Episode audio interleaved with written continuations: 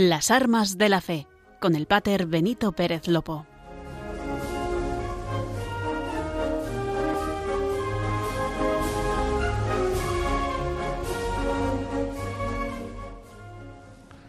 Muy buenas tardes, queridos oyentes de Radio María. Perseguimos los primeros viernes de cada mes, con el Sagrado Corazón de Jesús de la mano. Así unos y otros, a través de la Radio de la Virgen, queremos ir ganando el cielo viernes a viernes. Aquí estamos un viernes más, María Esteban y un servidor en Radio María, con el programa de las armas de la fe, programa que nos habla de la pastoral tan rica y tan variada del arzobispado castrense de España. Y la realidad es que terminamos el mes de enero, que estuvo cargado de grandes acontecimientos en esta diócesis personal al servicio de los hombres y las mujeres de las Fuerzas Armadas y Cuerpos de Seguridad del Estado. No sé si es la fuerza del 2022, si es el impulso del nuevo arzobispo, si son los propósitos del nuevo año, no lo sé. Pero aquí la realidad es que no paramos. Un viernes más me acompaña María Esteban, quien ya está recuperada del todo. Así es, Pater. Bueno, la verdad es que nada grave, así que aquí estamos un viernes más. Como siempre, muy contenta en este programa y más contenta todavía de estar tan cerca de los oyentes de las armas de la fe. Es verdad, ellos son la razón de ser. A ellos queremos llegar y lo hacemos siempre de tres maneras. Primero, por los temas que elegimos para cada programa, poniéndole María Esteban y un servidor, este pequeño gran equipo de las armas de la fe, todas las ganas, ya que, como saben, expertos, expertos no lo somos. Segundo, gracias a los técnicos que hacen posible que ustedes nos escuchen ahí en sus casas. Al otro lado de la pecera, refugiada y separada por un cristal, Marta Troyano, quien en este viernes hace posible que ustedes nos escuchen. Pero no solamente los técnicos, sino todos los voluntarios, a los bienhechores de Radio María, esta gran familia que con su tiempo, su colaboración, hacen posible que esta radio, sin publicidad, se escuche en toda España. Tercero y lo más importante por la oración, la suya, la de los oyentes que nos guían y nos hace permanecer aquí. Y como lo último, pues será lo primero, comencemos rezando. Como siempre, como lo hacían los marinos de todos los tiempos. Nos ponemos en oración para que Dios Padre, Hijo y Espíritu Santo guíe esta barca en nuestra nueva singladura. Larga trinquete en nombre de la Santísima Trinidad. Padre, Hijo y Espíritu Santo. Tres personas y un solo Dios verdadero. Que sea con nosotros y nos guarde. Que acompañe y nos dé buen viaje a salvamento. Y nos lleve y vuelva a nuestras casas.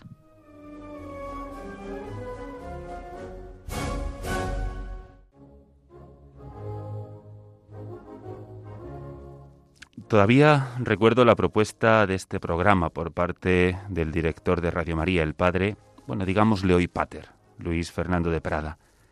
Él decía que existía un programa de todas las pastorales y de todas las realidades, pero que del castrense, pues Radio María no tenía nada.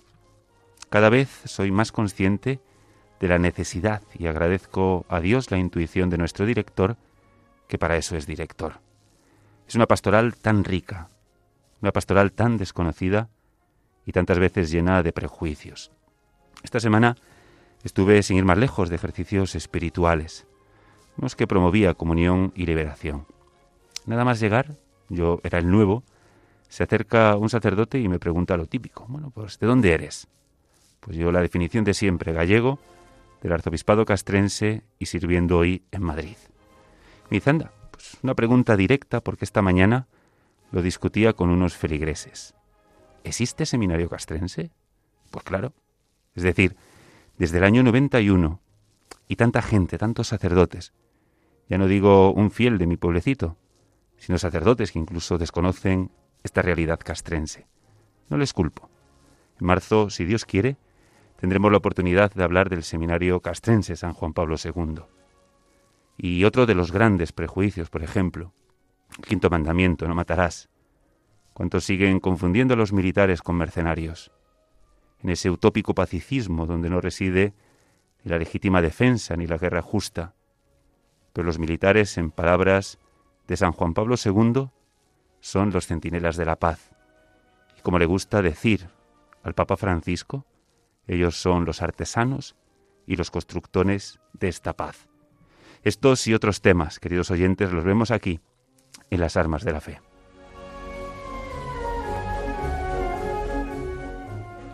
Y junto a las realidades eclesiales del Seminario Castrense, de Caritas Castrense o de las distintas delegaciones, tenemos a don Juan Antonio Aznárez Cobo, quien tomó posesión el pasado 9 de enero como arzobispo castrense de España.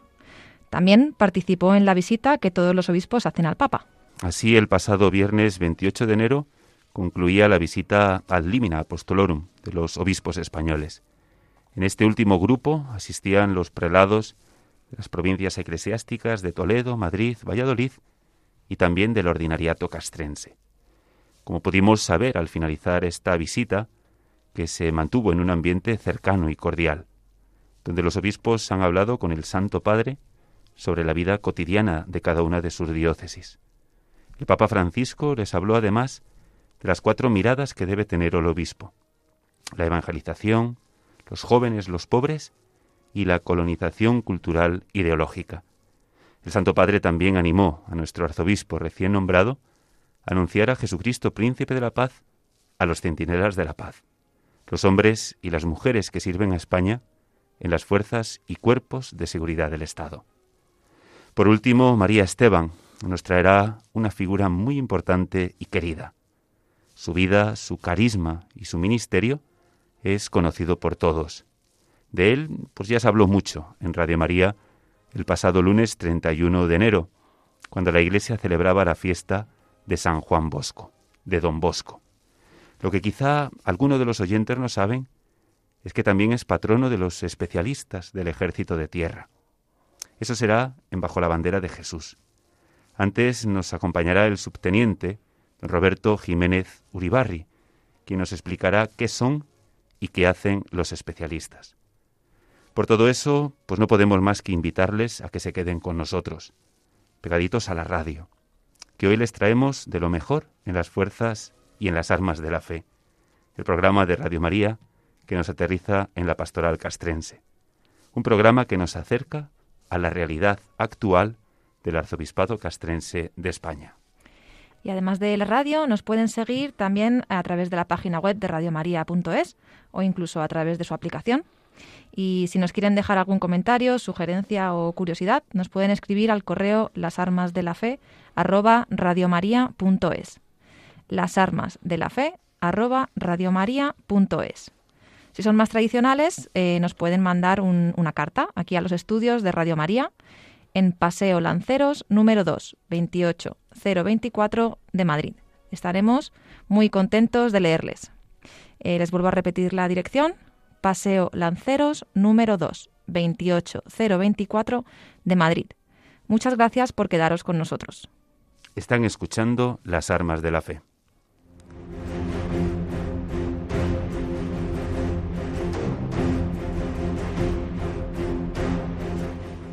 El arzobispado castrense ayer y hoy.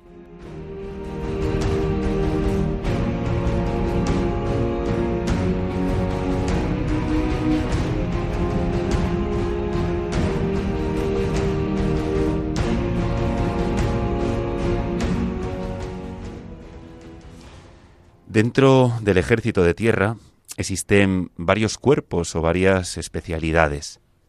Dentro del cuerpo general del ejército existe el cuerpo de los especialistas, que son encargados pues directamente de realizar las labores técnicas que son específicas propias de cada especialidad.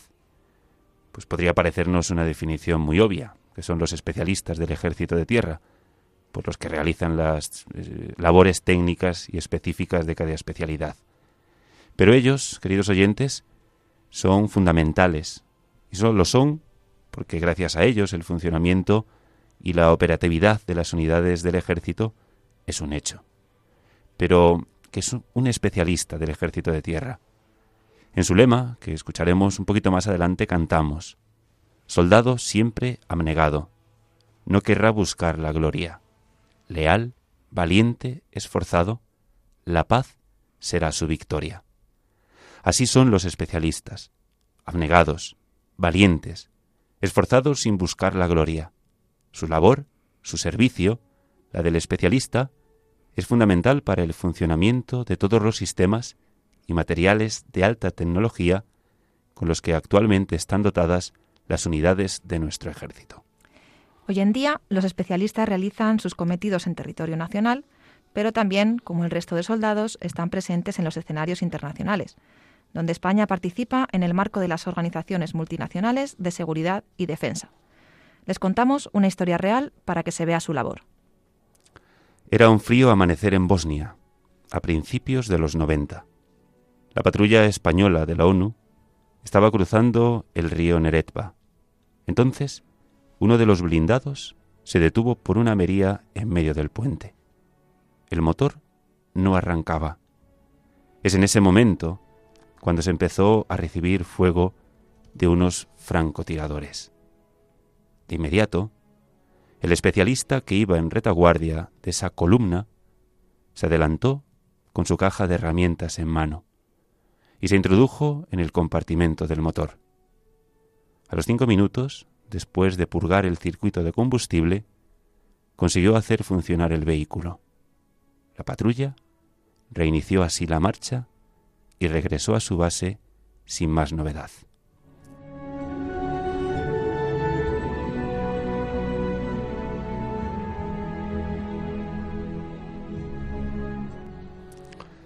Muchos especialistas fueron alumnos en las antiguas escuelas de formación profesional del ejército de Carabanchel, aquí en Madrid, y de Calatayud, en Zaragoza, que más tarde se convirtieron en institutos politécnicos del ejército de tierra, conocidos comúnmente como IPES. Allí eran formados en el aprendizaje de un oficio. Se les instruía también para ser diestros en el desempeño de sus especialidades y hacerlo con orden y disciplina como corresponde a un fiel soldado. Pero muchos de ellos allí recibieron lo más importante en la vida de un militar. Esos niños jovencísimos, muchos de ellos, fueron imbuidos en la idea de ser útiles a la sociedad y de hacerlo con un espíritu de servicio, anteponiendo siempre el bien común al suyo propio. Hoy, por desgracia, estas instituciones han desaparecido siendo actualmente la Academia de Logística ubicada en Calatayud la depositaria de los valores y las tradiciones y el lugar donde se forman los futuros especialistas del ejército. En esta academia se forman los suboficiales y tropa de las distintas especialidades técnicas que el ejército tiene en vigor en la actualidad, que son electrónica y telecomunicaciones, mantenimiento y montaje de equipos, electricidad, informática, automoción, mantenimiento de aeronaves, mantenimiento de armamento y material, mantenimiento de vehículos, mantenimiento electrónico y telecomunicaciones, chapa y soldadura, montador electricista y montador de equipos. Todas estas especialidades son necesarias e imprescindibles para el correcto mantenimiento de los vehículos, del armamento y de los equipos de los que está dotado hoy nuestro ejército. Sin personas debidamente formadas pero sin personas debidamente adiestradas, sería difícil conseguir que los diversos dispositivos de los que están conformados los cada vez más complejos sistemas de armas funcionasen adecuadamente. Se precisa mucho tiempo de formación y muchísima práctica. Esta es la parte teórica, que es amplia, rigurosa y buena. Pero ya lo saben los oyentes, se necesita mucho más que teoría para conseguir buenos técnicos, que además sean poseedores de ese espíritu de servicio propio del militar. El trabajo del especialista se basa en su formación, pero también en su constancia, y en estar siempre al día de las nuevas tecnologías que de forma abrumadora van apareciendo. Para ello necesitan estar reciclándose en nuevas técnicas, siendo el estudio uno de sus quehaceres diarios. Vamos a escuchar su himno.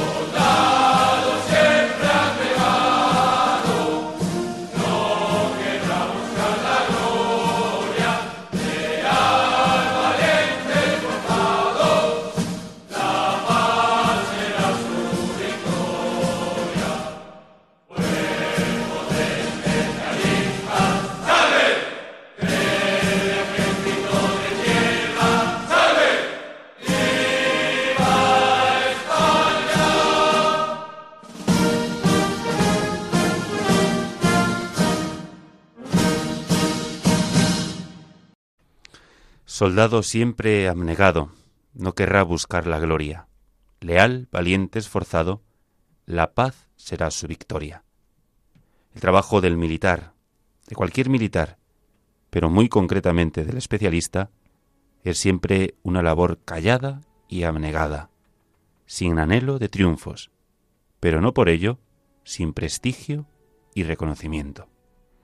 Los especialistas tienen como emblema un águila azorada, con la cabeza alzada, que lleva sujeto en el pico una leyenda, Peritia Peritis, leyenda que viene a significar maestro de maestros. Este es su lema, pero este lema se materializa cada día de su vida profesional con el desempeño de su trabajo de la mejor forma posible, pues son maestros en su arte, siempre con esfuerzo y cuando es preciso, con valor y hasta la muerte.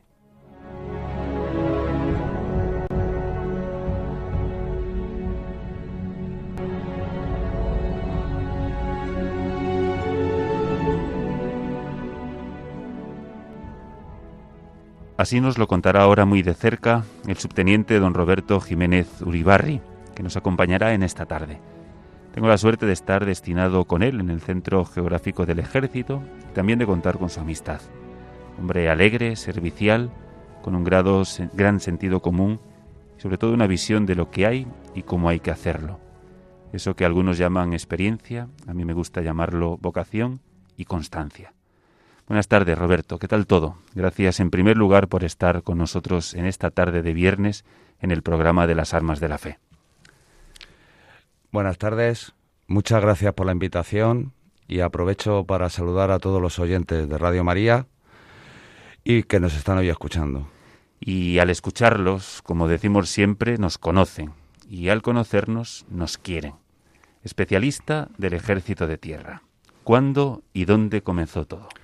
Comenzó en el año 80, con 14 años, en el Instituto Politécnico número uno de aquí de Madrid, de Carabanchel Alto, y empezamos la formación nuestra como especialista siendo alumnos civiles dentro de una entidad militar. Con 14 añitos, ¿cómo se enfrenta uno a la mili? Pues es complicado.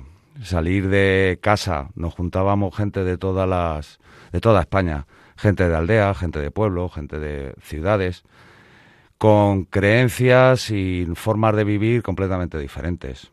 Cada uno teníamos nuestra cultura. Y 14 años salir de tu casa y poder enfrentarte a un internado era bastante complicado.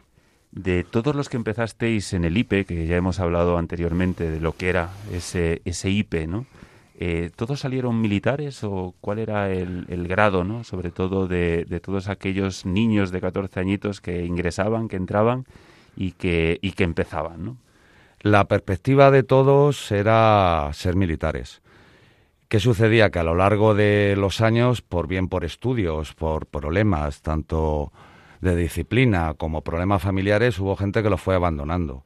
Empezamos, eh, empezábamos cada año en este instituto 315 personas y aproximadamente un 80 o 90% llegábamos al final, que eran tres años de, de alumno de formación profesional del IPE y el 1 de mayo del tercer año nos pasábamos a ser militares.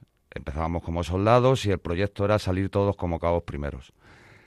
Un tanto por ciento muy elevado, más de un 50%, nos preparábamos e ingresábamos a la básica para luego hacer nuestra fase militar para salir sargentos. Y aproximadamente entre un 30 a un 50% a lo largo de ese año y dos o tres años posteriores salimos casi todos eh, sargentos especialistas. Hubo gente que salió gente del arma porque no tenían hueco como especialista, pero la inmensa mayoría íbamos orientados a ser especialistas. Y durante esos años de, formación había unos profesores eh, militares, me imagino que también habría, no sé si profesores civiles, pero también jugaban un papel muy importante eh, los salesianos. Por eso que este programa se lo queremos dedicar al cuerpo de especialistas, eh, San Juan Bosco, patrono que se celebró el pasado 31 de, de enero, y sobre todo qué se os enseñaba, ¿no? porque me imagino que un oficio, por supuesto, pero también una instrucción militar y qué se os enseñaba de cara a la vida, ¿no? ¿Cómo era aquella etapa de 14 años donde uno llega pues como un libro, una página en blanco, un libro abierto que está todavía por, por escribir en toda una carrera militar o en la vida misma, ¿no? Nos infundieron muchos valores. allí los profesores eran todos militares. Luego ya con el tiempo fue cambiando. Y teníamos, tenían el apoyo de tres padres salesianos, padre Nicanor, padre Anastasio y padre Andrés, que eran los que se suponía que nos tenían que hacer la orientación más religiosa. Luego, con el paso del tiempo, en el ejército ha desaparecido tanta orientación religiosa, pero en aquella época la orientación era de ellos. Esos militares nos enfocaban aún hacia una vida militar, nos daban unos criterios, habremos absorbido. ¿Por qué? Porque estábamos en aquella época, éramos unas esponjas, chicos de 14, 15 años, que no habíamos salido de nuestra casa. Nos encontramos que nuestra familia era gente de 14 y 15 años y, fue duro, es duro porque estás fuera de tu casa con 14 años.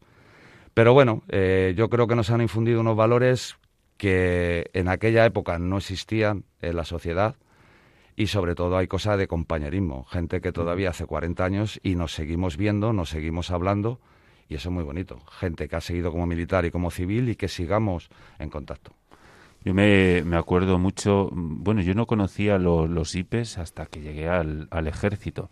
Y siempre me acuerdo de, cuando yo entré en el seminario. Yo entré con 13 años en el seminario, donde no había una vocación, sino yo era de un pueblecito, soy de un pueblecito de Orense, y el seminario pues nos ofrecía, nos ofertaba pues el, la ESO, ¿no? El, la educación secundaria obligatoria, ¿no? Que el colegio de, del pueblo pues se quedaba un poco más restringido. Y fue a partir de ahí pues donde ha crecido la vocación. Y me imagino pues que también en, en, vuestro caso, ¿no? Una vocación clara a los 14 años de servir en el ejército, pues me imagino que no. Habría gente que por supuesto que sí, pero ¿cómo se va forjando esa, esa vocación?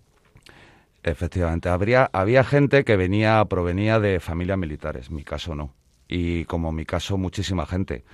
Entramos ahí porque tenía muy buen nombre como centro de formación profesional, nos lo vendieron, no sé, uno por medio de una publicidad, lo vimos, nos presentamos y nadie sabíamos lo que era el ejército. Por un 80 o 90% no sabíamos lo que era el ejército.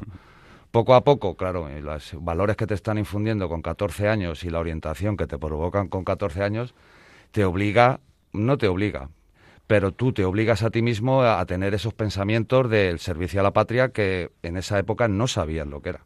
Era imposible saber lo que era el servicio a la patria y poco a poco vas infundiéndolo y te crean unos valores completamente diferentes a con los que ingresábamos. Había gente muy orientada por su familia, larga militar, pero la inmensa mayoría no sabíamos lo que era el ejército. Porque este radica aquí precisamente el, punto del, del, cuerpo de especialistas, ¿no? que mucho más allá de, de, arreglar cosas, ¿no? que es como lo podemos resumir, ¿no? muy a grandes rasgos o de estar ahí, es hacerlo todo por España, ¿no? Y sobre todo, eh, pues un, en esta cadena grande del ejército, en ese engranaje, es un eslabón muy importante eh, los especialistas. Por eso, eh, la siguiente pregunta obligada, aunque ya hemos hablado un poquito de ello, pero lo queríamos saber de primera mano de, un especialista. Eh, ¿Cuál es la labor fundamental del especialista en un cuartel hoy en día? Es el mantenimiento de armamento y material que tiene a su cargo el ejército. No solo de armamento eh, militar y, y, material puramente militar, sino de instalaciones que nos tienen cedidas el Estado y nosotros las mantenemos. Y en realidad, lo que siempre decimos los especialistas, estamos para arreglar lo que rompen los demás de una labor callada, sacrificada, muchas veces pues anónima, ¿no? Porque siempre todos eh, nos damos cuenta de, de, las cosas pues cuando están rotas, ¿no? Y, muchísimas o muy pocas veces nos preguntamos pues qué mano es la que está detrás ahí, ahí arreglándolo. Y los especialistas pues también tienen un labor, una labor quizá muchísimo más importante y donde más se nota en, en el extranjero, ¿no? Cuando todos los recursos son más pequeños y hay que inventarse y reinventarse. ¿Tú estuviste también de misión eh, internacional? ¿Participaste? Sí, estuve en Kosovo. ¿Y cuál es la labor allí que hace un especialista pues, en el extranjero? Es la misma misión que realizamos aquí, pero con mayor prioridad y mayor urgencia. Aquí que hay, hay veces que un material esté un mes averiado, supone un problema para la unidad, pero no tan grande. Pero en, en un sitio que necesitas todo ese armamento y todo ese material que esté completamente operativo, lo que debes hacer es la urgencia. En una zona de operaciones no hay hora ni fecha. Hay días que se termina a las 12 de la noche y días que no, en, Palmas toda la noche, porque ese material al día siguiente le va a hacer falta a la gente para proteger su vida. Desde los 14 años a la entrega de, del despacho, ¿Cuántos años han pasado? Y nos hacemos una idea más o menos. Mm, yo ingresé en el Politécnico en septiembre del año 80, salí sargento en julio del 86, es decir, ha llovido bastante. Ha llovido bastante. Estamos hablando de años y años de servicio. Aquella vocación, aquel niño de 14 años, hoy ya subteniente, eh, ¿ha valido la pena? Sí. Yo estoy muy contento con lo que ha sido mi vida. Muy contento. Ha sido muchísimos destinos, años de, servicio, eh, familia, pues como la de todos los militares, apoyando, sacrificando y todo para y por servir a, España. Muchísimas gracias por acompañarnos, por, por, acercarnos a todos nosotros los oyentes eh, el servicio y la entrega pues de un especialista eh, muchos de nuestros oyentes, pues, pues también le llega hoy lo que es un especialista. ¿eh? Hay gente ahí en sus casas, en sus hogares, tantas personas que, que nos siguen a través de, de, los coches y a través de este, o gracias a este programa de las armas de la fe que nos prestan aquí los micrófonos y se fían de nosotros en Radio María, en la Radio de la Virgen, pues pueden hacerse una idea mucho más grande de, de lo que es el servicio de los militares, trabajo también de nosotros eh, los capellanes, pero sobre todo la entrega de todos los hombres y mujeres que forman las Fuerzas Armadas y los cuerpos de seguridad del Estado de una manera muy especial en este programa dedicado al cuerpo de especialistas. Gracias por acompañarnos, Roberto. Muchas gracias por haberme invitado.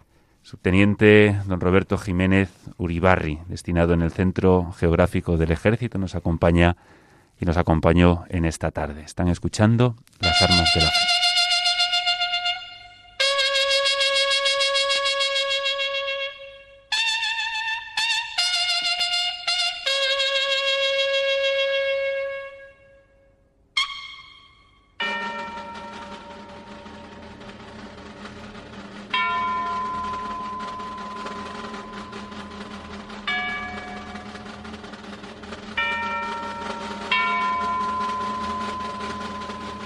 Bajo la bandera de Jesús.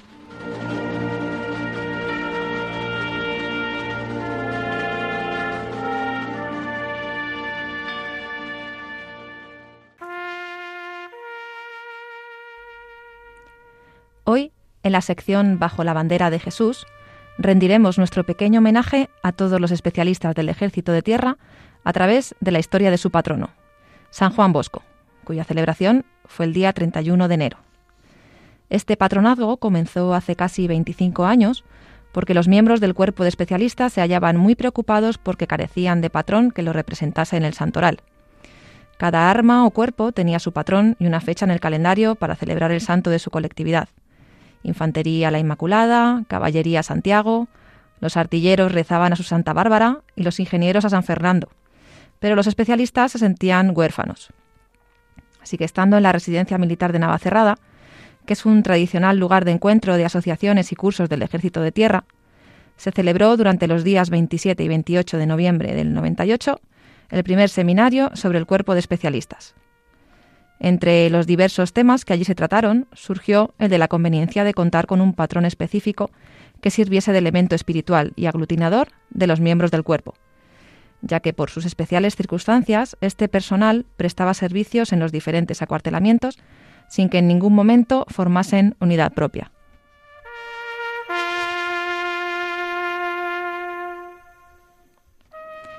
La ponencia contó con el apoyo entusiasta de los asistentes al seminario.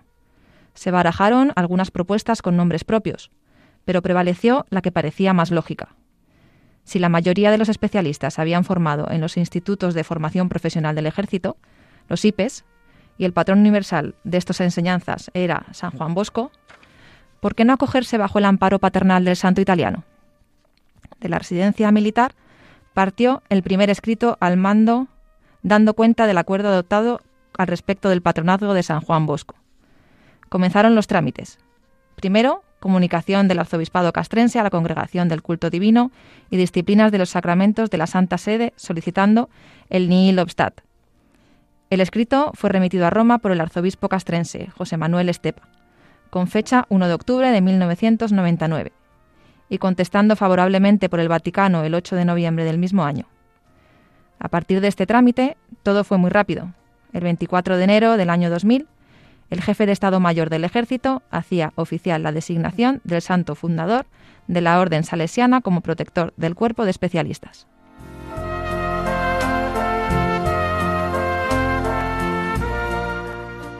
Pero, ¿y quién era San Juan Bosco? Se trata de una de las figuras mundiales de la enseñanza, creador de la formación profesional.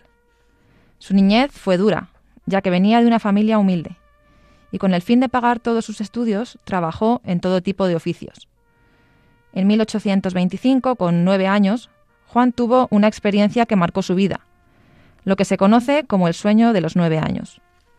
Este episodio abriría la vida de Juan a un aspecto que ha sido objeto de estudio, sus sueños premonitorios. En particular, este primer sueño se señaló como la descripción de lo que sería su misión entre los jóvenes más necesitados. Los sueños marcarían su vida y especialmente una de las frases de su sueño. No con puños, sino con amabilidad, vencerás a estos muchachos. Esta será la frase que servirá de base del futuro sistema educativo de San Juan Bosco y su inspiración en la espiritualidad salesiana. Se ordenó sacerdote en 1841 y preocupado por la suerte de los niños pobres, fundó el Oratorio de San Francisco de Sales, una escuela parroquial que fue adquiriendo entidad hasta contar con 300 alumnos cuatro años después. En 1853 construyó los primeros talleres de aprendizaje, que dedicó a los oficios de zapatero y sastre.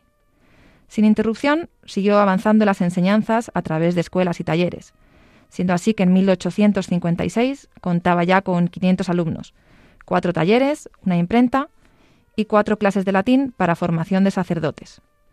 En 1858, el Papa Pío IX le autorizó la fundación de la Congregación Salesiana, solo para sacerdotes maestros. Poco después la extendió a mujeres, con las hijas de María Auxiliadora. Murió el día 31 de enero de 1888. Fue elevado a los altares por Pío XI el 1 de abril de 1934. Actualmente, la congregación salesiana cuenta en todo el mundo con 1.300 colegios y 17.000 alumnos.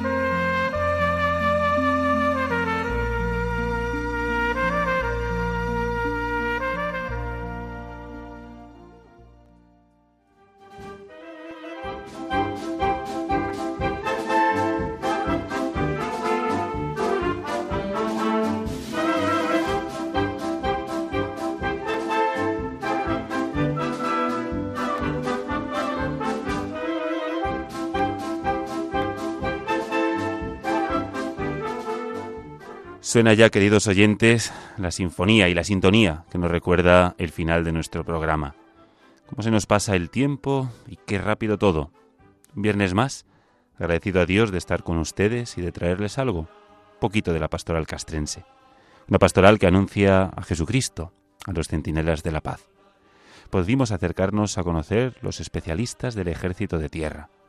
Esos hombres y mujeres que de una manera muy callada están ahí reparando y poniéndolo todo a punto para que funcione correctamente. Así es el ejército, una pequeña gran familia, cuyo engranaje perfecto, cada uno con su granito, hace que funcione toda la maquinaria y se garantice la paz en el mundo. Ellos son los centinelas de la paz. Ellos son los artesanos y los constructores de la paz. Y de ellos les hablamos en las armas de la fe. El programa de Radio María que aterriza en la historia y en la actualidad del arzobispado castrense de España, pero que también te acerca a los ejércitos, a la Guardia Civil y a la Policía Nacional.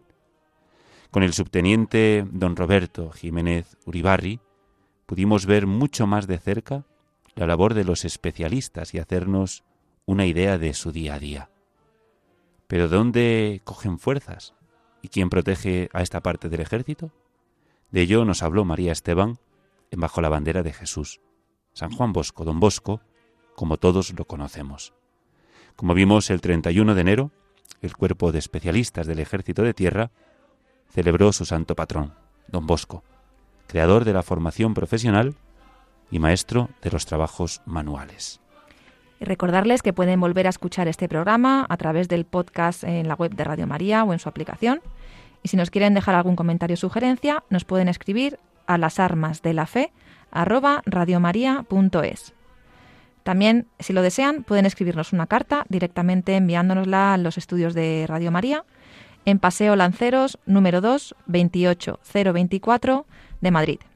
Les vuelvo a repetir la dirección, Paseo Lanceros, número 2, 28024 de Madrid. Continuamos la programación de Radio María con el rezo de vísperas. Y nosotros nos volvemos a escuchar, si Dios quiere, dentro de 15 días, el próximo viernes 18 de febrero, a la misma hora, las 6 de la tarde, las 5 en Canarias, aquí, en la radio de la Virgen, con nuevas novedades, pero con un gran anuncio. Les invitamos a estar muy atentos. Hasta entonces, les damos las gracias de corazón por acompañarnos. Y les pedimos, como siempre, que no dejen de rezar por el arzobispado castrense de España, por todos los capellanes castrenses, de una manera muy especial por los que están en territorio de misión o navegando en los buques de la Armada. Recen por los centinelas de la paz, por los especialistas, por un servidor y por María Esteban y su familia. Gracias.